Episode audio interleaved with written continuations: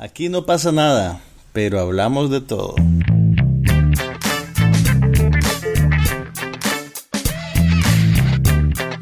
Un podcast sobre cine, TV, tecnología y todo lo demás.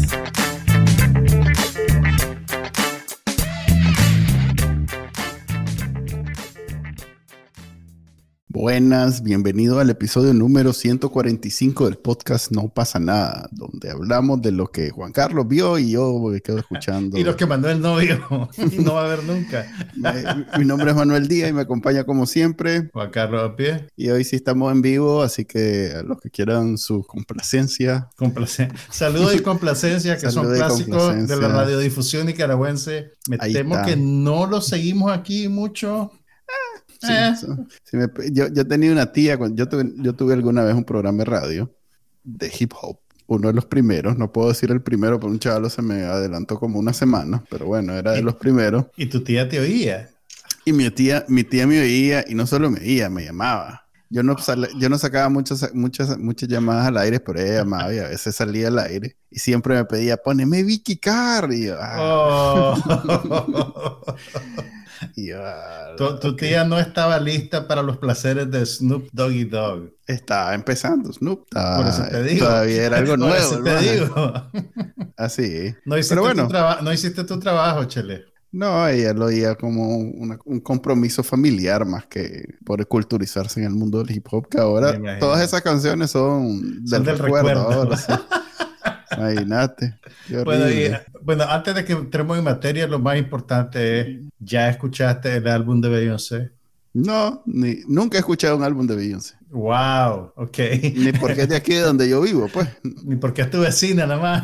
Ni porque vive cerca. Te la encontré cuando sacas la basura. Yo recuerdo en algún momento haber escuchado así constantemente una canción de Destiny's Child y decir, ah, la va para, va para el... Porque antes de, de ese grupo, hubieron unos grupos de RB de mujeres muy buenos. Entonces, cuando ya vi ese, dije, ah, En Vogue.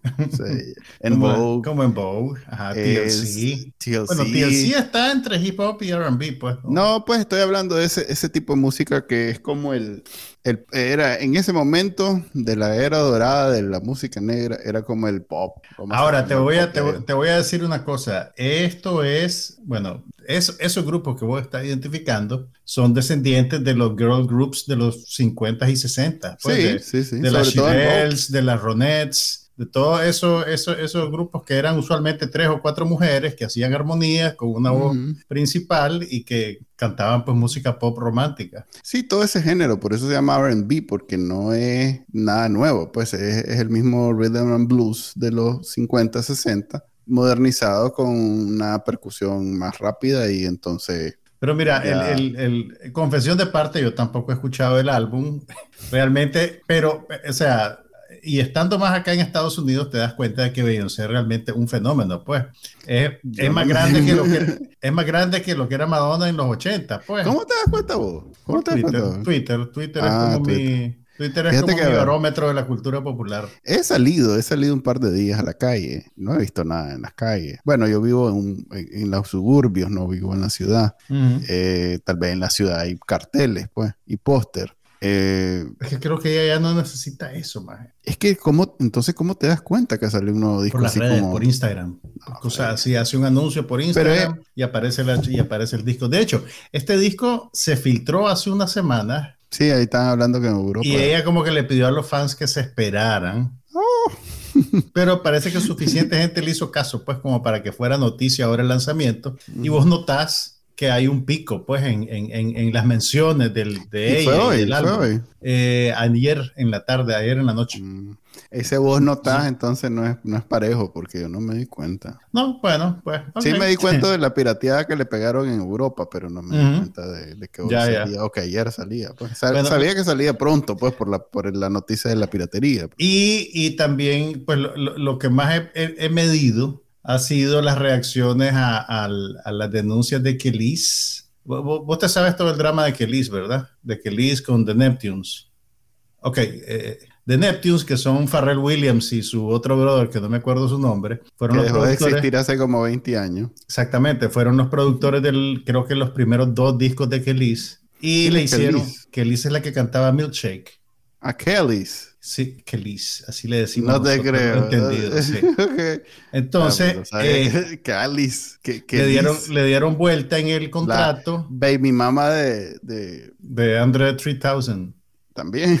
No. No, de. Estoy de equivocado, ¿de quién? De Nas, de Nas. Ah, ok, ok, me equivoqué. Es más, la madre sale un- en, una, en, una, en uno de esos discos que sacó Jay-Z para acabar a Nas y le, le habla feo, la, la pone No. bien feo. Pues una de las cosas que le dicen a Jay-Z, loco, te pasaba. Bueno, ahora pues esto, la trama se complica porque aparentemente, bueno, eh, The Neptunes le dieron vuelta a ella a la hora de firmar su primer contrato grande. No le dieron crédito de- ni de productora ni de coescritora en sus primeros dos discos y ella creía que se lo estaban dando y firmó sin darse cuenta. Y a partir de eso, pues hay, una, hay un feud entre ella y The Neptunes. Y lo que pasó ahora fue que parece que Beyoncé hizo un sampling de una canción de esos discos.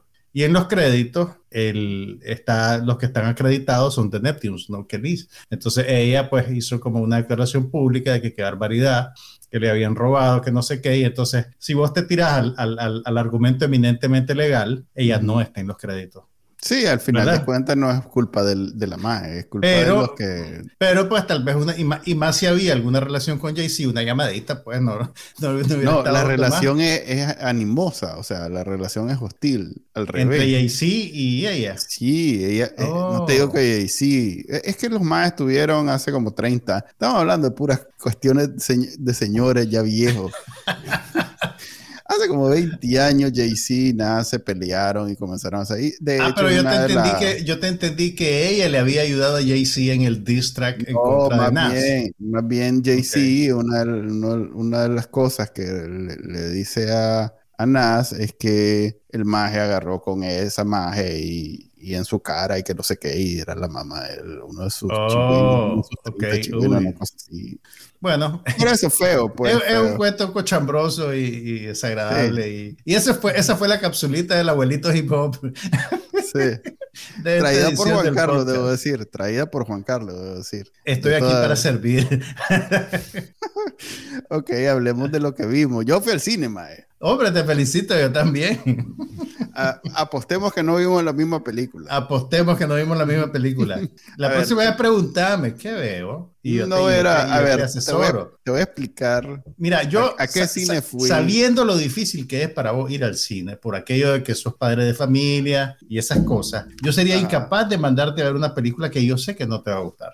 Oí, Entonces, decime que ahora, si, si estoy con vos y vamos a un cine, ahí sí yo voy a coger la película y te jodiste. Pero bueno, que chanchada, que vamos a ver de que solo era una de las mejores películas de Pedro Almodóvar, pero you do you, you do you.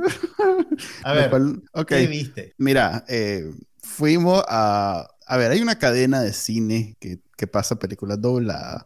Y fuimos a ver... Dobladas. Dobladas, fuimos a ver... con las niñas. Sí, fuimos a ver con las chavalas de Minions, no sé qué cosa se llama. Ah, ¿la Eh, viste la película de los Minions? Vi- Era el último día y supuestamente Wow. íbamos a ir en la tarde, pero como somos padres ocupados, terminamos yendo en la noche. Entonces estábamos nosotros Y y, le, dos le diste una taza de café a las chavalas para que no se durmieran. No, porque como están de vacaciones, las madres se duermen como a eso de las 12 de la noche. Entonces, van como que nada. Padre del año. Una, Sí. una- una pregunta antes de que entres en materia. ¿Te vestiste de saco para ir a la película? No, eso te iba a decir que. Porque eso, eso era- era- se puso como de moda. Yo no sé si, si eso técnicamente es un flash mob o qué es lo que es. Pero parece que los fans de los Minions se empezaron a vestir de saco para ir a ver la película. Y entonces, Ah, sí, ¿no, no te habías dado cuenta? para nada. Bueno, te cuento, pues por lo menos la primera semana de estreno de la película empezó a hacer eso como una tendencia al extremo que algunos cines pretendían prohibirlo. No sé exactamente por qué. Y eso más bien asusaba más a los fans que llegaban en masa vestidos de saco y corbata negro a ver a los Minions. Pero bueno, apartando, no, no sé, pues la gente creo que necesita entretenimiento desesperadamente después de la pandemia y, y eso es lo que se le ocurre. Ajá, contame entonces, fuiste a ver la película de noche a un cine donde la iba a ver doblada. Mira, hay una cadena que supongo que debe haber en más lugares que solo Houston. ¿Qué es? Pero aquí en? Houston, no, eh, ah, eh, se llama eh, Cine América, creo que se llama. Mm. Eh, ya te digo, cine Pues tiene sentido, debe haber un, mucho público hispanoparlante que no necesariamente sabe inglés. América Cinemas. Pero los más, mira qué curioso, los más este, casi que se dedican exclusivamente a películas de niños. Eh, creo que el idioma original se ha convertido en una cuestión de niños más que de, o sea, los adultos van con, con cierta, supongo que resignación a ver las películas ya en inglés y no creo que todo el mundo les entienda, pero o bien las ven en televisión, pues, pero se ha convertido en un producto casi que exclusivamente para niños, por un, por un lado. Por otro, eh, bien descuidado. Vieras que... El cine, mal, matado. Mal matado de viaje. De, viaje se ve que, que, va la raza nada más, o sea, sucio, eh, este, todo hecho. Me recordó a, allá cuando, ¿te acordás? En algún momento, este, Plaza Inter ya estaba como bien descuidado y que ya no les importaba mucho nada. Sí, sí, sí. Lo, eh, es más, este yo por eso quería ir temprano porque digamos que queda un mall donde la otra vez escuché que había habido una balacera. dije yo, no, mejor vamos tempranito porque espérate, espérate.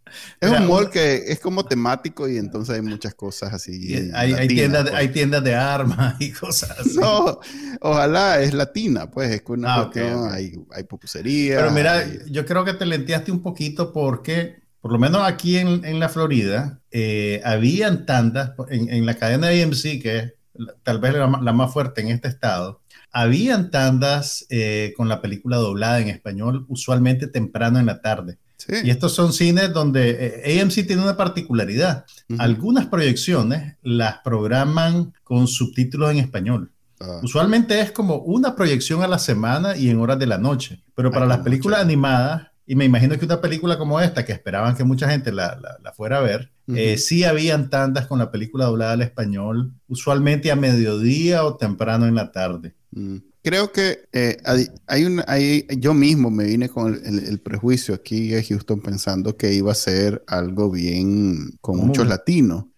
Y en realidad Houston es la ciudad más diversa de, Estados Unidos global, pues, o sea, hay de todo. Creo que compite con Nueva York. Pues. Entonces, eh, es difícil. Tal vez más al sur, tal vez más al sur tenés más correcto, dominio latino. Sí, tal pues, vez más cercano, tal vez más cercano a, México, sí, tenés eso, pero aquí no hay eso. O sea, si bien en la comida te das cuenta, pues, de que hay una gran influencia mexicana, es más, el Tex-Mex es en realidad la comida típica de aquí, pues, no es ni, no es ni Tex, ni no es ni solo Tex, no, ni no, es, no, es, exactamente mexicana tampoco. No, tampoco. Entonces, eh, creo que no, no, es el caso. No. Yo he buscado y no he encontrado. Eh, hay que ir ahí, pues. Pero tenés eso, pues tampoco te voy a decir que no, no hay una opción. Como me, solo me acordé de mis tiempos viviendo en Madrid cuando tenía que recorrer casi que toda la ciudad para ir a ver una película en inglés. Era al revés. Sí, es que solo había un cine que las presentaba. ¿Estás hablando de principios de los 90, mediados de los 90? No, principios de los 2000, como en el 2002, 2003. Ok, ok.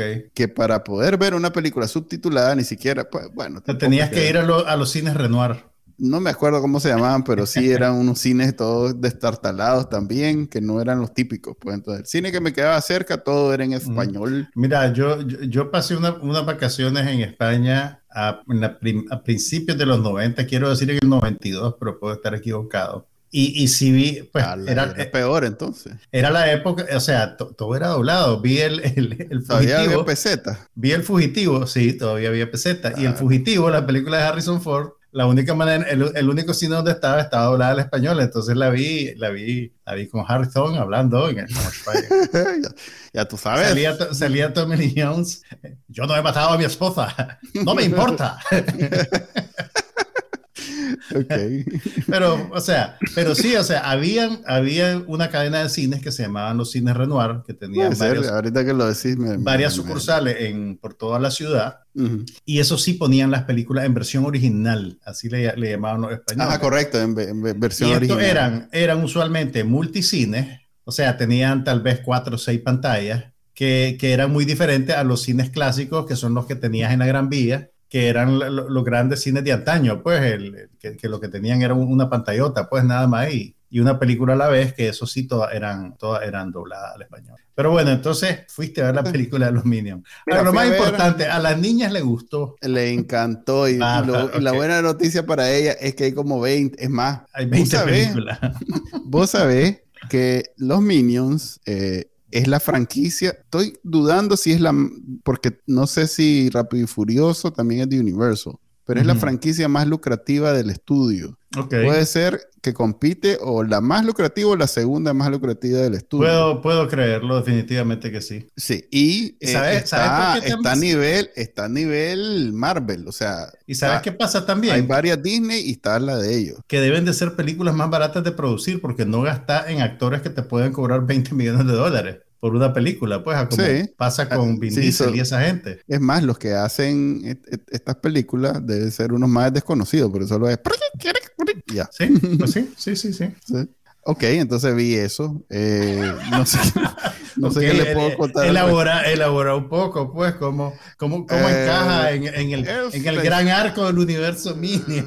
Es la historia de origen de. Lo cual tampoco. Es que de ahí no, no he visto las otras 10. Entonces. ¿No has visto, no viste Despicable Me? Ni siquiera viste Pues la primera. sí, vi, vi la Ah, primera, bueno. la segunda, tal vez vi la tercera, pero no he visto las últimas 30, pues, que han hecho.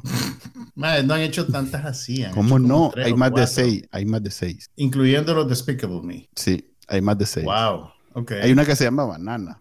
No, Está- ¿sabes qué pasa? Yo creo que estás combinando. Han hecho algunos cortometrajes también. Ah, Yo creo que largometrajes son como tres o cuatro películas. no, hay más de 5. Ujú. Corto, largometraje hay más de 5. Vos sos el experto.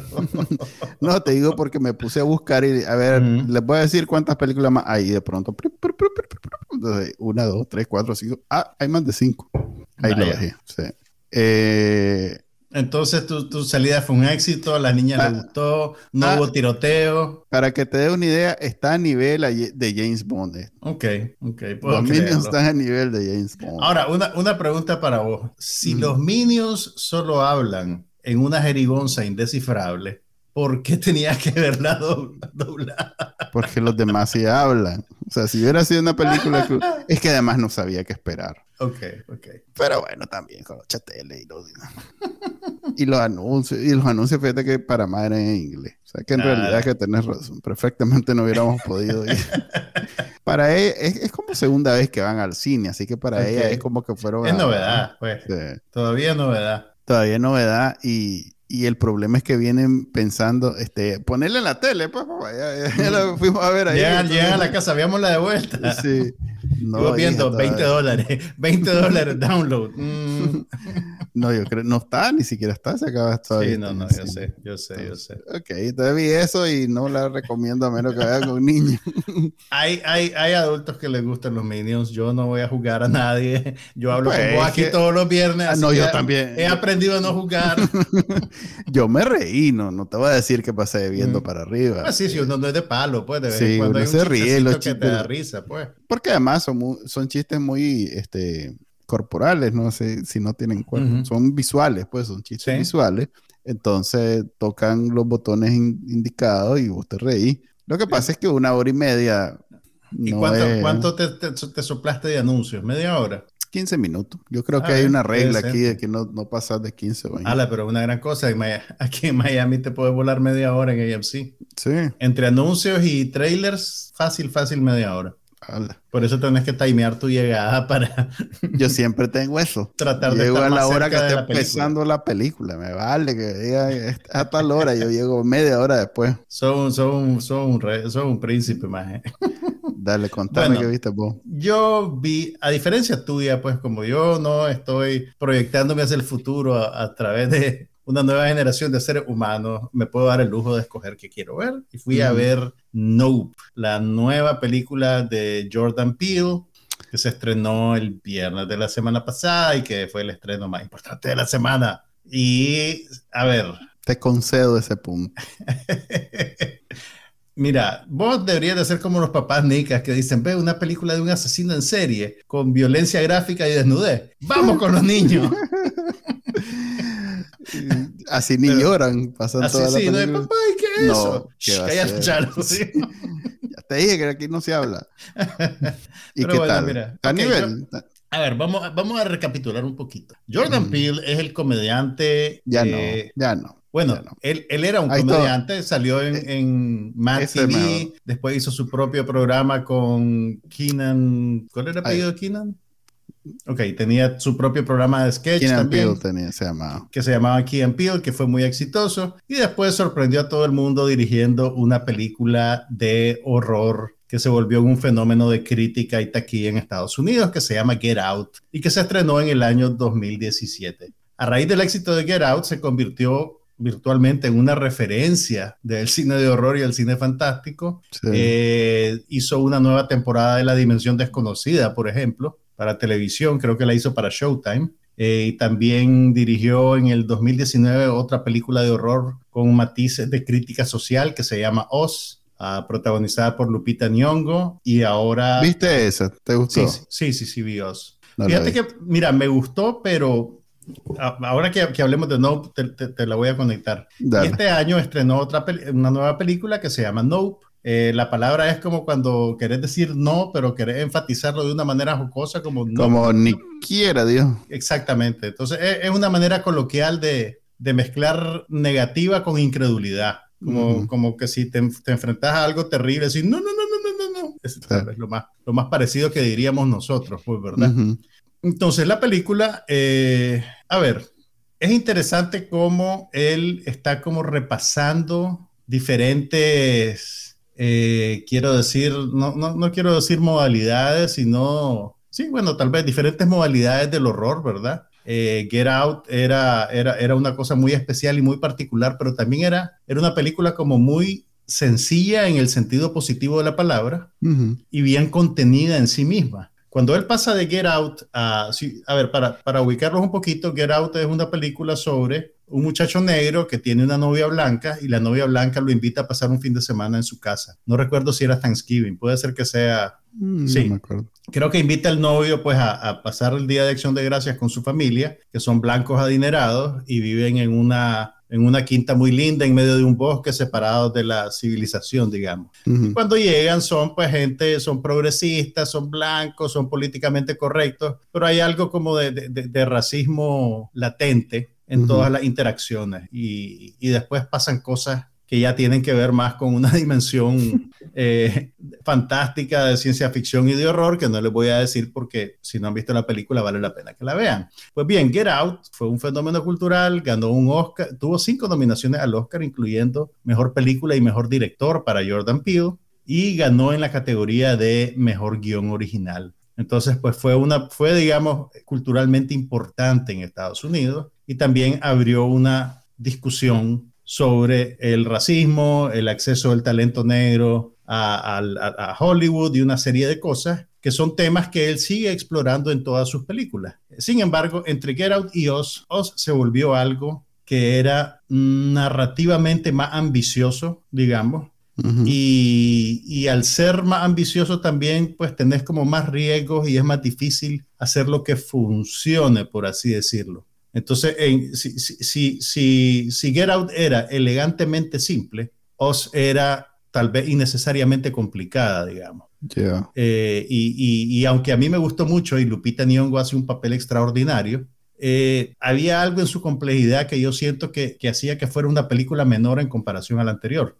Eh, Nope te diría que está en, en el mismo territorio de Oz, pero, pero sí es una película. Mira, lo, lo- lo que me gusta de las películas de este maje es que no está pichándole al mínimo común denominador. Mm. O sea, Se son pone reto. o sea, son películas que están hablándote en un lenguaje popular, pero no necesariamente tienen que, que- que idiotizarse por eso. Eh, ¿Me entendés? Que, que- que es algo que tal vez pasa mucho en las películas de acción. Comparemos, aunque las comparaciones son odiosas y gratuitas, Ujú. comparémoslo con una película como The Gray Man, Eso te iba a decir. que es otro, tengo- género, es otro género completamente diferente. Pero si vos ves The Great Man, inde- independientemente pues, de, de- de que nosotros le dimos una valoración negativa, o yo lo hice Suave. la semana pasada, Vos no la iba- ya la vi. Ya la vi, ya la vi. La vi inmediatamente después y vengo a- aquí a defender el honor de los hermanos rusos. Mira, in- ex- extirpando la- la- cualquier calificativo de bueno o malo, creo que sí podemos estar de acuerdo en que The Great Man es una película eh, bien básica narrativamente. Creo que la trama no es novedosa. A eso me refiero, pues, o sea, la trama no es novedosa, eh, vos sabes qué es lo que quieren todos los personajes, todo momento, y... Pero es súper económica y lo aprecio. O sea, para mí fue una película muy consistente, muy sólida en términos de película de acción, porque a diferencia de las películas de acción que tienen que ver con espías, la CIA, Estados Unidos, todo eso, esta no tenía una agenda oculta y era súper económico. O sea, lo Exacto, pero, el guion era súper rápido, súper eh, directo. tenía lo, contrario de lo, que, vos decís de, de, que todo lo explican. En no, este, todo lo explican. no, En este, para nada. cuando sale, cuando sale el, el, el, Danny Carmichael, su primera línea es: Hola, soy Danny Carmichael. Y alguien le va a dar información valiosa a gente muy mala.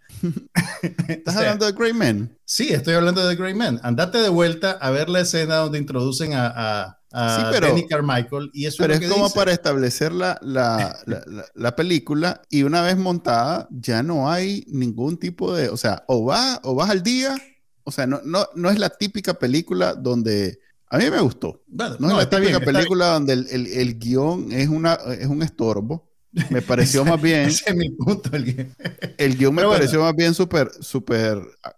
Pues no es. O sea, como no va a ser una película profunda ni, gran, ni, ni grande por sus diálogos, me pareció que, que, que tiene un, un, un, enfoque bien eh, realista de que todo el mundo va a entender de qué se trata y que entonces Sí, no, es necesario ni explicarlo. Sí, pero lo, lo, que voy a identificar como economía para mí fue pobreza. Y volviendo, volviendo a Nope, lo que este hombre hace es que utiliza referentes del cine popular y los mezcla con sus propias ideas, digamos, y preocupaciones. Eh, que en este caso, eh, Nope tiene, si, ¿viste los trailers por lo menos? ¿Viste alguna vez el trailer? No ni siquiera has visto el trailer, no has visto, nada. ok, No, veas nada para, para ver cómo, cómo te va con ojos vírgenes. Pues. Voy a tratar de, de, no spoilearte mucho, pero bueno.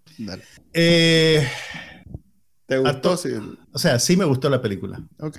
Eso, eso, eso te lo puedo decir claramente. Mira, hay, hay, hay un toque Spielbergesco en lo que hace eh, Jordan Peele con esta película en, parte por el tratamiento visual, en parte también temático. Eh, una de las películas más populares de Spielberg fue Encuentros cercanos del tercer tipo, que salió a finales de los 70, principios de los 80, no te puedo especificar bien el año, pero lo vi en el autocinema Gando. y, eh, ¿Cuál es ese autocinema? El que quedaba detrás de la colonia Centroamérica. Ese era el de Autocinema en la Centroamérica. Se llamaba Autocinema Gando en los 80 y los 70. no sé qué se llama Gando. Te cuento, pues. Pero bueno, mira, hay, el tratamiento. A ver, la, premisa tiene que ver con la aparición de un objeto volador no identificado en el desierto, de, en un desierto de California cercano a Hollywood, ¿verdad? Entonces, eh, esto lo conecta temáticamente con todas las películas que tienen que ver con invasiones espaciales, con marcianos, y la principal influencia de Jordan Peele en este universo es Encuentros cercanos del tercer tipo de Steven Spielberg. Y hay algo también en el tratamiento visual, en el estilo, en la puesta en escena, que te crea esa sensación como de, de, sobrecogimiento, de grandeza de la imagen de lo que estás viendo. Que, que, es un ingrediente bien particular de Spielberg. Pues las películas más fantásticas de Spielberg siempre tienen secuencias donde el, hombre se ve empequeñecido y admirado por lo que desconoce, eh, ¿verdad? Hay, hasta una toma que es como un close-up de la gente viendo cosas que, le dicen la toma Spielberg, pues, ¿verdad? Entonces, esta mm. película, por lo menos en su parte inicial, tiene un poco de eso. Eh, los personajes principales son dos hermanos que lo interpretan, ay, ¿cómo se llama este brother? Que es el, protagonista de Get Out, se me, acaba de escapar el nombre. Eh, es, ah, Espérate, espérate, espérate.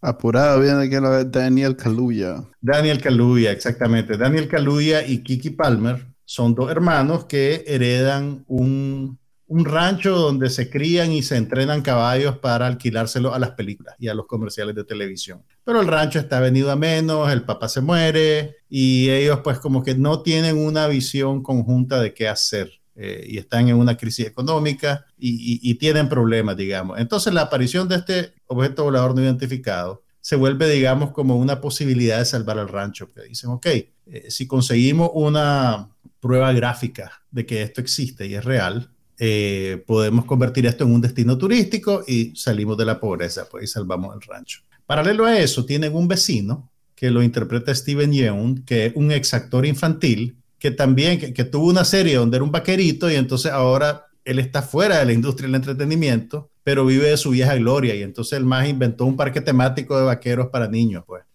Eh, y él también tiene una historia tenebrosa con otro proyecto televisivo que tuvo, que ese ya no te lo voy a contar. Pero o sea, eh, eh, el otro nivel de, de discusión de la película tiene que ver con la economía de la industria del entretenimiento. O sea, no solo el, el, el a ver, no solo el acceso de las minorías a la industria Ujú. del entretenimiento o a encontrar los medios para poder explotar sus talentos y desarrollarse en ella, sino también lo que la industria te pide o te exige o te cuesta tratar de, de- de entrar en ella, pues, ¿me entendés? Entonces, eh, es una película que opera en diferentes niveles y es bien interesante, pero también pues tiene un nivel bien literal en el que te puedes enganchar, pues, y, y la experimentar como una película de horror, pues.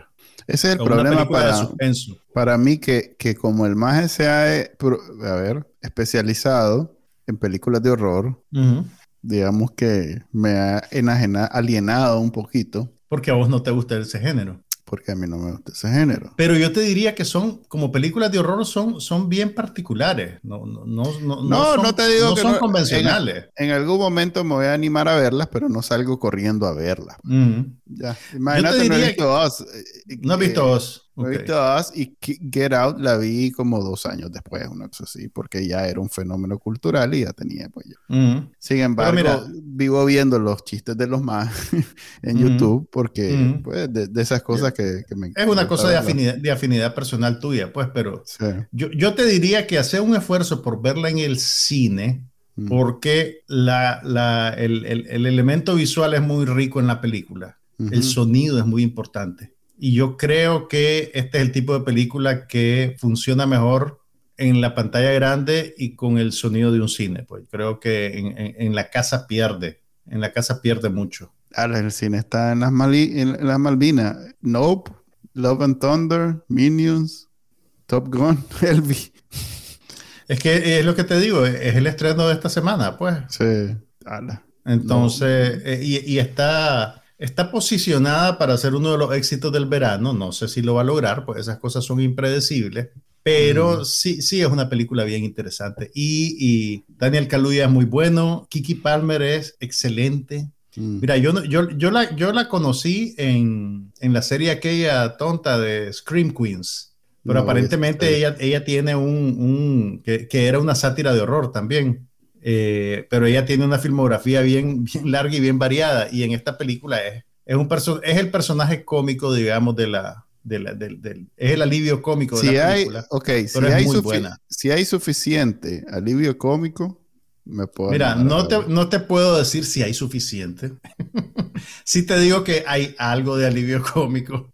Eh, No sos bueno vendiendo las películas, Chelea. Maje, vos sos un caso especial. Ok, si cualquiera diría que te la hubiera a cobrar, si no. Pues, pues, Ok. pero, pero, Eh, ok, Nope está, estrena, está en estreno ahorita en Estados Unidos y próximamente va a estar también en Latinoamérica. Seguro la y en llevan, Centroamérica, así que Ese- el- el- el cinema la tienen próximamente, que usualmente no quiere decir nada, pero ahí está. Mira, están esperando a ver cómo le va en Estados Unidos para ver si se animan. Ya No debe ser la si baratita de, de- de- de- relleno que solía hacer, ya es un, ya es un director. Sí, es, de es un, es, un, es un proyecto grande, pues es el tipo de Sí. película que los estudios venden Sí. y mueven, pues. Ok. em, quiero retomar The Grey Men porque en el episodio anterior. ¿Te acordás la parte que te dije que era basura? Ajá, ¿cuál es para vos? La mantengo, es basura. ¿Cuál es? Es más, The Grey Man. Ah, pero ¿qué parte? La que. Eh, toda. toda, toda. No, es más, hombre, o sea, es es más, una aquí, buena película de acción. aquí vengo, aquí vengo a decirte que como la primera vez dije, no puede ser, dije, tal vez estoy de mal humor. ¿La volviste a ver? La volví a ver. No te creo. La volví a ver. Pues tampoco a a ver. ese nivel llego, pero. La volví a ver y confirmé todo lo que pensaba. No, hombre. Mira, a ver. Primero no Estoy mencionaste claro. lo del pinolío, me parece. Ok, ya investigué. Ah, bueno, vamos, vamos a recapitular. Es que tampoco te quería spoilear todo, maje. Por eso es que nos tenemos que, que- poner de acuerdo. Por eso me, pero me, pero, pero el pinolío es como importante en la, en la, en Ok, la- el desarrollo. hay de una la escena, a ver aquí, no, no, hay- no es importante que la película. película. Ok. A ver, hay una escena en The Gray Man donde el muchacho va a, a que le hagan un pasaporte falso y el maje que le está haciendo el pasaporte falso le dice, Wagner "Ah, Mura, Maura. Wagner Moura, te podés, ah, te deberías de exiliar en, en Ecuador, donde hay una bebida magnífica que se llama pinolío. Entonces, en, en las redes nicaragüenses, un montón de gente se empezó a quejar porque el pinolío es nica, el pinolío es nica. Pero Debe haber una bebida en Ecuador. Que se llama en pinolío. Ecuador, me- yo, o sea, el equipo de investigación de, de De no, No pasa, pasa nada. nada. que es básicamente Google, me Ajá. permitió descubrir que en efecto, en Ecuador existe una bebida que se llama pinolillo, que se hace creo que con cebada y que se endulza con dulce de rapadura, con miel de dulce de rapadura. Entonces, cuando Wagner Moura le dice, hay una bebida que se llama pinolillo, que se endulza con un montón de miel y es riquísima, técnicamente está en lo correcto y ustedes no tienen por qué sentir amenazada su nicaragüanidad. Estamos en un problema como el del gallo pinto. Pues yo estaba claro que siendo él brasileño, Ujú, no, no, no pensé que estuviera perdido y que estuviera hablando del pinolío Nica. ujú. Pero no deja de ser una conversación entre nicas interesante. Por lo menos ya sale a relucir que hay otra bebida que se llama pinolío que no es la de nosotros. Pues. Eh, Así es, Mira. muchachos. Y no, y no por eso dejamos de ser especiales. mira, la película para mí está bien, está bien. Ryan Te Gosling hace un excelente papel, excelente. Este, tenía rato de no ver una película donde el personaje principal, sobre todo de acción, no era este, así de eh, original para empezar. O sea, es que- Original, ¿de qué manera es original? Mira, generalmente estos mages que son los héroes de las películas de acción tratan de ser eh, o extremadamente eh, dramáticos o eh, más grandes que la vida, pues, o sea, así o superpoderosos, Mm. super épicos, pues. Este mago está muy cómodo en ser un mago común y corriente, con, digamos que, un poquito de entrenamiento especial, del cual nunca realmente habla No hay, mucho. no, hay una, no hay una secuencia donde te lo enseña cuando está entrenándose. Pues, Nada, o sea, es un, por eso te digo, es bien económico, o sea, todo lo que se Ah, ahorran, la película dura, como- dura más de dos horas. Sí. pero todo lo que se ahorran en diálogo, que, que, que- que hubiera podido yo decir, ah, la... Ajá. ¿Ves? Para vos Que hicieron no. ese botón. Para vos hicieron ese botón los de Netflix. Pero es que no sabía que, que no sabía que existía, pero bueno. Mm. Este, e- esta película es súper. Además, que Chris Evans hace un excelente malo, lo cual yo tenía mis dudas de, de si era capaz de realmente eh, o, o caer mal Mm. o, o sentirte que, que, que- era. a ver, lo que logró el maje, pues, que es un sociópata. Que, que- que no hay manera de empatizar con él y en efecto, incluso hasta en los momentos donde el mae está eh, sufriendo, no hay manera de conectar con él humanamente. Nadie en la película conecta Sí, con es él. un, es un- es un psicópata. a pero sí, pero, pero es un psicópata eh, en contra de todo lo que ha hecho. hasta- es más, eh, yo diría que su- ha sido su mejor papel. No he visto algo mejor que es. Tal vez en la, en la, Knives de, Out. en la de Knives Out, pero no lo, no, no lo hacen, digamos que a pesar de ser clave en la película. Lo que pasa es que en Knives Out es parte de un reparto, pues no, Sí. es, no es un protagonista para mí es- o un coprotagonista. Yo, me yo quedé gratamente sorprendido de su habilidad de ser ese malo, así pues, ese malo que, que hizo. Ese malo malo. Malo, pero... eh, Sin, de- ninguna, sin, ninguna, sin ninguna cualidad que lo redima. Sí, y Ryan Gosling también me gustó que a diferencia, por ejemplo, hay John Wick, que es un mae súper intenso y que no hay manera, este mae Ujú. es todo lo contrario, este mae... Mira, O de, o yo- de Jason Bourne, que es un mae todo ensimismado y que vos sabés estamos, que... estamos, este no vamos a estar de acuerdo porque yo creo que más bien los dos están desperdiciados en esta película. No, hombre, está muy bien. A ver, Especialmente Gosling, porque todavía Es- Chris Evans, pues tiene sus líneas y sus gracejadas, pues, pero, pero es un poquito una sola nota, pues una y otra vez la misma cosa. pero es precisamente, o sea, Mm. es que no hay mucho, no hay mucho mucho desarrollo de personaje. Ese es el punto. Ese es, el punto. Vos estás diciendo como, que si el desarrollo de personaje fuera algo malo. No, no, no, para mí no lo es, pero en una película de acción en donde querés saber quiénes son los jugadores. Es como un, es, como una, es como un juego de deporte, pues, donde querés saber quién es el que va adelante, quién va atrás. Es, demasiado básico. Quién defiende, para, quién era demasiado básico. Pero mira, van directo, van directo, vos identificás quién es quién y nunca se salen de su, de, su área, de su personaje y, mira, ninguno de ellos es el típico maje que ve siempre. Nunca, mira, sí le voy a reconocer una cosa a esta película y es algo que surge a nivel del guion, pues. Vos sabes como en estas películas de, de, de, acción, pues de, este tipo, hay, ¿verdad? Una secuencia de destrucción brutal, ¿verdad? Y los más demuelen cinco edificios donde probablemente se murieron 300 personas, mínimo 400, 500, y no, no hay ni una alusión a eso, ¿verdad? No, o sea, el, el, el, costo humano es invisibilizado, ¿verdad? Simplemente el más sigue corriendo y vos seguís con él y nada. Aquí por lo menos hay una secuencia, ¿te acuerdas? Después de que el, tranvía demuele el edificio en, creo que es en Budapest o no sé dónde, y se tienen que ir, entonces Ryan Gosling y Ana de Armas se van a un hospital porque necesitan encontrar a través de del sistema interconectado de los hospitales El, marcapasos de la muchachita. Entonces, por lo menos el hospital está lleno de gente herida en la demolición del edificio con el ah, tranvía. yo creí que iba a decir, se pusieron a, lamentarse de lo... No, por, lo menos, por lo menos eso es coherente. A mí, a mí. Y dice Julio David, y Julio David tiene razón, que lo más interesante de la película está es preguntando, está preguntando, y ahí la respuesta depende de quién Sí, Julio, eso es lo más interesante de la película. Que solo ve películas blanco y negro y de horror. Lo decís como que si fuera algo malo. Ahora, eh, no, no, no, estoy siendo prejuicioso, estoy diciendo. No, que vas a querer.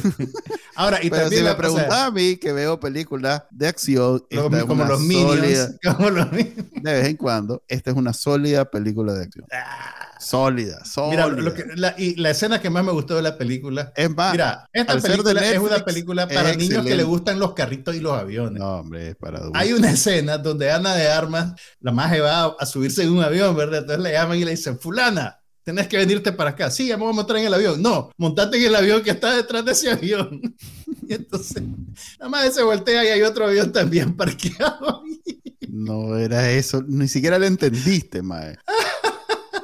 No, no le entendiste. Claro que le entendí. No, la madre venía de, de, hacer un vuelo transatlántico donde le dicen, ¿ya viniste? Sí, ya estoy llegando, voy a ir a... Sí, andaba de vuelta a la escena. Ella llega al hangar, se va a subir en un avión y le dicen, no te subas en ese avión, subiste en el otro. No, no se va a subir en ningún avión. No se va a subir en ningún avión, le están diciendo. ¿Ya volviste del viaje transatlántico? Sí, ya volví. Dale, pues, montate ahora y te vas a, otra, a otro país. Vas de vuelta a la película. Ah, Yo la vi dos veces.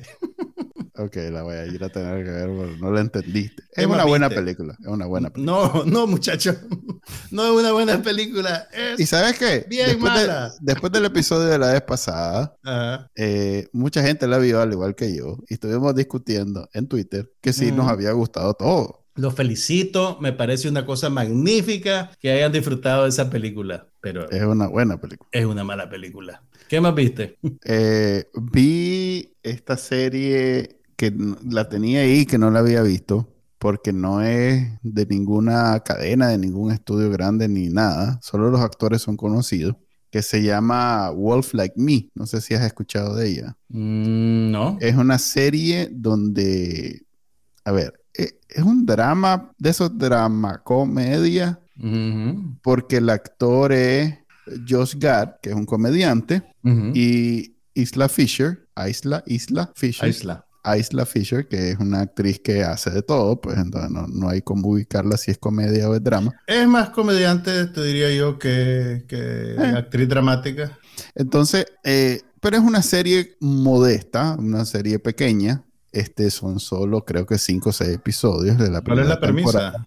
La premisa es, es, es que, a ver, fíjate que como es un poquito desconocida, juega a su favor que no tenés mucha información y entonces con la serie te vas dando cuenta porque es una serie aparentemente de esas cotidianas, con un trasfondo bien dramático, porque se trata de un, viudo que está criando a su hija solo y tiene dificultades en, esa crianza, y de pronto conoce una maje por cosas fortuitas y se comienza eh, a relacionar con ella, pues. Entonces la magia obviamente es una figura maternal para la chavala y a él le gusta y entonces ese es el como el... el ese es el principio. Pero hay un elemento sobrenatural. Mm. Entonces es interesante porque a pesar de que hay un elemento sobrenatural, lo combinan muy bien. Eh, y vos en ningún momento, o sea, hay como dos, tres escenas en seis, en seis episodios, seis episodios de media hora, en donde juegan con el elemento sobrenatural y le dan el enfoque correcto. Pues no es aquello de, ah, sí, sos superhéroe y ya está, pues. Ahora enséñame a volar o enséñame a hacer. Entonces, hay como el choque. Hay un episodio que es este, enteramente sobre ese choque de, por qué eso pasa eso. Pero una vez superado, ya es parte de la, de la trama. Pues. Entonces, mira, es una serie obviamente poco ambiciosa. Son creo que dos, tres actores nada más. Es en Australia Creo que literalmente en Australia. Se desarrolla en Australia, pero creo que además. es una producción australiana, creo. Puede ser, fíjate. Es un estudio. ¿Sabes quién la distribuyó en Estados Unidos? Es Peacock en Estados Unidos, pero mm. es en realidad hecha, este, producida, filmada, eh, no sé qué, no sé cuánto, por una cosa que se llama. Eh, lo presentan en todo momento, pues, pero como es algo que yo nunca he visto en mi vida, no te sabría decir qué es, pues. ¿Qué es? ¿Cómo se llama? No sé si es un estudio, no sé si es un ya te digo, ¿no? E, e, es más, me quedé con la cosa. ¿Será eso un canal de televisión? ¿Un streaming? ¿Qué jodido será? Eh, me, ¿Cómo es que se llama? Perdón. No se escuchó. Es que ni siquiera... Eh, no sé, tendría que incluso investigarlo porque no... Sí, es algo bien extraño. Eh, esto ha sido lo menos revelador que has dicho en toda tu vida. es que, a ver, ¿cómo es que se llama? Espérate, ya te digo. Eh, es que cambiaron el diseño de IMDb, entonces El diseño de IMDb es pésimo, es súper Y lo acaban de cambiar. información. O sea, ya, lo habían hecho malo y creo que ahora lo hicieron peor. Sí, eh, se llama... Ay, jodido, ya hubo silencio aquí. Eh, Production Company, Made Up Stories, pero esa no es, esa es la productora del MAE. Yo creo que debe ser del MAE. Pero hay ahí, o sea, como cuando de pronto vos sabes que es Netflix, porque sale el logo de Netflix y todo de Netflix, aquí es una cosa que nunca he visto, pues entonces dije yo, debe ser. ok, ahí, dejémoslo, pues. La sí, Wolf Like Me. Está bonita, sobre todo porque. Es, romántica. Stan se llama, Stan se llama. Stan. Stan, ¿sabes qué es Stan? Yeah. Tal vez un servicio de streaming de Australia, quién sabe. Ajá, algo de. Mira, y hablando de servicios de streaming, ya. Fíjate que no he terminado de hablar de ella. Ah, ay, Dios mío. A ver. Eh, nada, pues que está bien porque son seis episodios de media hora. Esta, esta era perfecto, una película, una comedia romántica de hora y media. De, hora y media. Y la alargaron. no está mal. No está para nada mm. mal. Creo que hicieron algo bueno. Así que ahí está. Ahí lo pueden ver. Mm, creo que está en Peacock. O sea que debe estar. Pues, eh, pues es, es, Universal. Así que debe estar en Peacock que la vean. Dale. Ok. Ahora no, solo un, anuncio rapidito. Ah, y la, y la renovaron para segunda temporada, solo eso. Bárbaro. Si ustedes ven, consumen su televisión por medios legales, en Latinoamérica... Como todos aquí, nadie Como todos nosotros. En Latinoamérica, The Bear, la serie que recomendé hace varias semanas sobre el chef de un restaurante en Chicago, que es la serie más popular del verano en Estados Unidos y que a Manuel no le gustó, va a estar disponible... que no estoy, no estoy solo, porque aquí dice Space Cow Cowboy, Juan Carlos, tengo que decirte que intenté ver The Bear y me fue imposible terminar a partir de leer en el capítulo 6, el último. Es el último, ¿no? Qué lástima que no te gustó. Pero bueno. Como, es como que el drama no atrapa, es muy simple y se vuelve monótono. Sí, coincido completamente con Creo que no estamos de acuerdo. Pero bueno, si todavía no han visto The Bear y usan medios convencionales para verla, va a estar disponible en un servicio de streaming que se llama Star Plus. Ese, ese, es para Latinoamérica. Para Latinoamérica. Y a ver, ¿qué más vi? Bueno, terminó Irma Web esta semana, la serie de HBO mm. Max que produjo Olivia Seyas. Y no pretendo recomendártela. Muy bien. Eh, me ha salido varias veces en los trending y no, no, no, no. No, pretendo recomendártela, pero sí puedo decirles que es una serie perfecta para cierto segmento cinéfilo. Todas las series son perfectas para ciertos segmentos. Ok, pero este, este es para el segmento cinéfilo que mm. le gustan las películas viejas, que te gusta cómo saber cómo se hace el cine, que te gusta las películas de Olivier Assayas, que es un director francés que tiene una carrera larga e ilustre, eh, que conoces el cine de los 90. O sea, esta serie creo que la hicieron para mí en algún nivel. en algún nivel dijeron, vamos a hacer una serie para este maje. Para el maje. Para este maje. Hagámoslo en blanco y negro. No, hombre. No, no, no, no, mira. No, no. ya hablaste de ella, solo debo no, yo sé, ya, sé que ya hablé de ella, pero ya terminó. Dale, ¿Verdad? Y desde que hablé de ella, que creo que solo había visto los primeros dos capítulos hasta ahora, la serie desarrolló más la idea de eh, explorar el ejercicio creativo de contar historias y de hacer cine. Eh, y entonces no solo te presentan escenas de la serie original de los vampiros y de la película de Irma Beb y de la serie nueva que están produciendo dentro de la trama de la serie nueva, sino que también utilizan al mismo elenco que está trabajando haciendo la serie nueva para dramatizar el making of de los vampiros originales.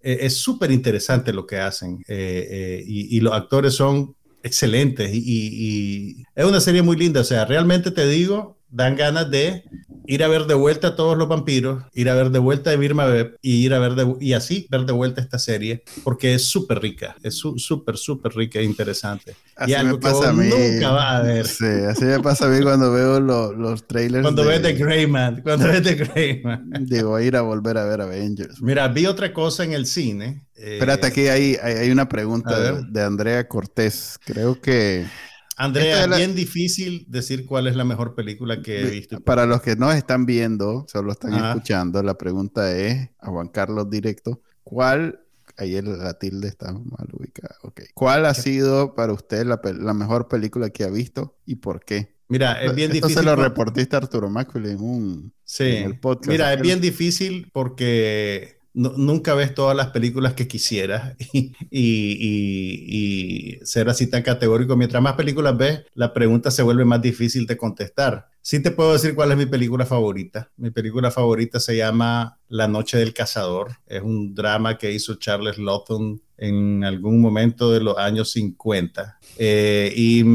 es difícil racionalizarte y decirte por qué es mi película favorita. Simplemente es una película que me encanta y es muy linda. Y si tenés chance de verla y no te molesta ver películas en blanco y negro, búscala. Se llama La Noche del Cazador.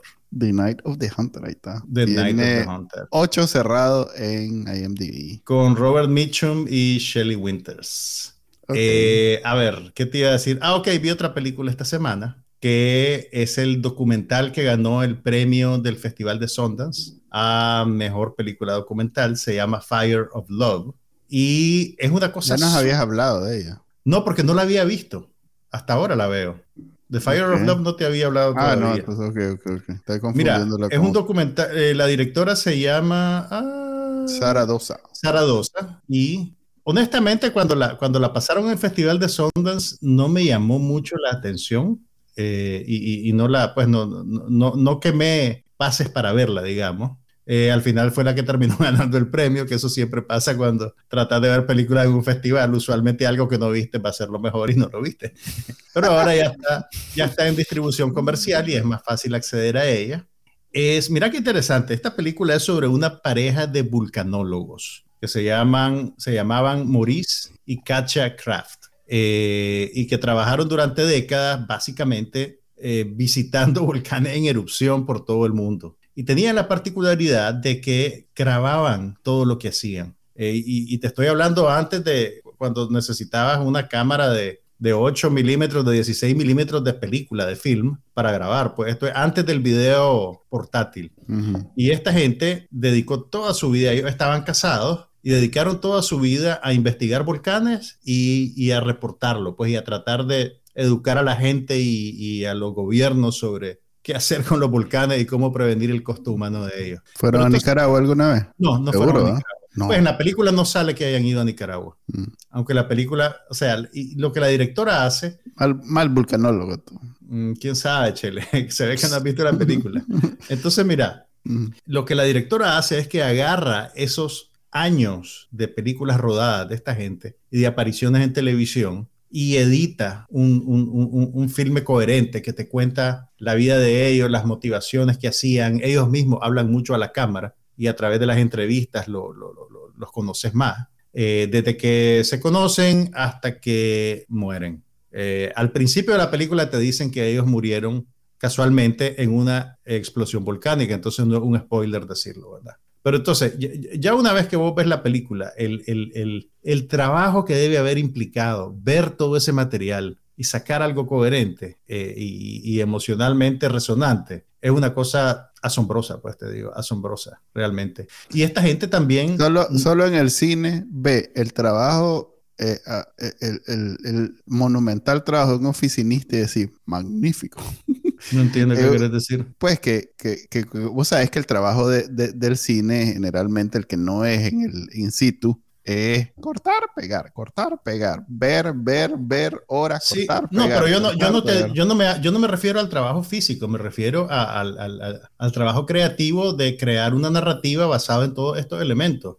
Es que no es, no es un documental eh, tradicional, trata de ser una historia. No, no es que trata de ser una historia, es una historia. Es la historia de esta gente. Lo que pasa es que no, no lo van a hacer, no hicieron la película yendo a entrevistar a la gente que ellos conocían, ¿verdad? Y que, ah, sí, yo me acuerdo cuando se... No, no es un documental de cabezas parlantes necesariamente, que están rememorando el pasado y diciéndote. ¿Me entiendes? Es, son las cosas que ellos filmaron, las apariciones que ellos hicieron en vida, editadas. Y hay una, hay un, hay una, hay un narrador, hay una locución que la graba Miranda Yulai, que va hilvanando y, y, comentando sobre las cosas que puedes ver y que pasan. Pero o sea, el, el, el, aparte de que, de que son dos personajes carismáticos eh, y que la historia pues, es bien interesante, em, eran bien intrépidos. O sea, sabiendo lo que sabemos ahora de los volcanes. Y se murieron en un volcán. Sí, sí, se murieron en, en, la explosión de, es como, de un volcán en Japón es como eh, de esas verdades universales que desde que existen ya sabes que el volcán está ahí y vos tenés que estar en el lado eh, extremo de, donde están los volcanes. Pero no... es una verdad tan patente. Hay, hay un momento en la película en el que cubren la explosión del volcán Nevado del Ruiz. Vos probablemente estabas muy chiquito, pero yo me acuerdo de las noticias. Ese fue un volcán que explotó en Colombia, creo que a mediados de los 80 y el saldo mortal del Nevado del Ruiz está estimado como en 33 mil personas por lo menos, porque el, volcán estaba cerca de tres ciudades más o menos populosas. Eh, los vulcanólogos colombianos, y, todo esto sale en la película, los vulcanólogos colombianos eh, hicieron su estudio, su análisis, y emitieron un reporte diciéndole al gobierno de ese entonces que había un 100% de probabilidad de que ese volcán estallara y de que fuera una explosión catastrófica. Y el gobierno colombiano no hizo nada. No te puedo decir exacto. Entonces, eso que vos me decís, sí, pero es obvio. Sí, es obvio, pero no tanto. Entonces, ¿qué pasó? El gobierno no evacuó como a tres o cuatro poblados cercanos al volcán. El volcán estalló y el saldo humano fue una cosa brutal. Eh, entonces, es, eso sirvió, eso en el, en el flujo de la película, eso es como el, un, incidente que los motiva a ellos a volcarse hacia una labor más eh, política, de persuadir a los gobiernos, de darle a entender a los gobiernos eh, qué, hacer pues con los volcanes, o sea, cómo podés convivir con ellos y encontrar la manera de limitar el costo fatal de, de, una explosión volcánica, pues.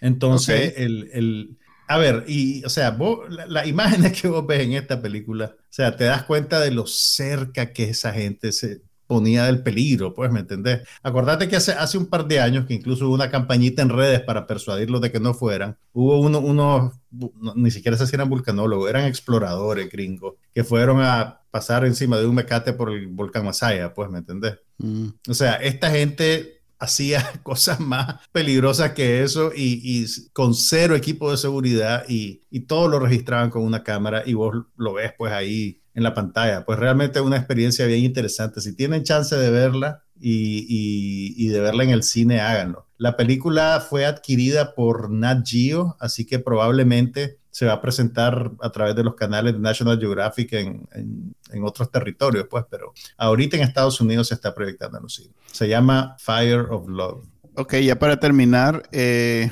algo que vi que no entra muy bien en este podcast, aunque ya hemos hablado anteriormente, eh, vi el especial de comedia, el stand-up de Nick Glazer, el último, se llama Good Clean Filth. ¿De quién, perdón? Nick Glazer. Nikki Glazer. Ah, ok, ok, ok. Creo que vi, vi el anuncio en HBO Max. HBO Max es el primer especial HBO de la magia. Eh, está, está bueno, me, me No reí. la- honestamente no la, no la conozco, pues no la, no la he seguido. Es una de las comediantes más conocidas de esta generación. Este tiene a su favor que es mujer y no, y no por eso deja de ser extremadamente cruda, vulgar y Hombre, y, eso es graciosa. Y eso es Sí. a favor de ella. sí, es que suele ser que las mujeres son un poquito más sofisticadas. Esta madre no, eso. A ver, Mm, digamos que es, es- es Mm. la película ideal para ver con tu familia. Madre, padre, hijo, abuelo. Como, cuando, como cuando tu tía oía tu programa hip hop. Ajá. Ve, llegamos, que- hemos cerrado el círculo del programa. Sí. Véanla con su familia para que tengan esas conversaciones incómodas en, en el momento. Ahí me contás cómo te vas con la niña. Ay, cuando ya estén grandes, vamos a ver. Nicky Laser junto. Good Clean Field se llama, está en HBO Max por si pueden verla. Ok, ahí está, ahí la dejamos. Hoy es viernes, ya, ya pasamos la, la hora 27, 28, ¿qué día hoy? 29 de julio, ya se va julio. ya se- 29 de julio. Pongan ahí el meme de Julio Iglesias haciendo algo chistoso. Hay, hay un meme de Julio Iglesias. Hay mil memes de Julio Iglesias. Cada vez que habla, al- al- alguien habla de Julio, dice, sale Julio Iglesias haciendo algo. No. Sí. Ok. Hasta ahí llegamos. Nos vemos. Ya saben que pueden luego. escuchar este podcast en vivo todos los viernes a las cinco y media hora en Nicaragua y luego descargarlo de su directorio de podcast favorito. Hasta la próxima. Bye. Aquí no pasa nada, pero hablamos de todo.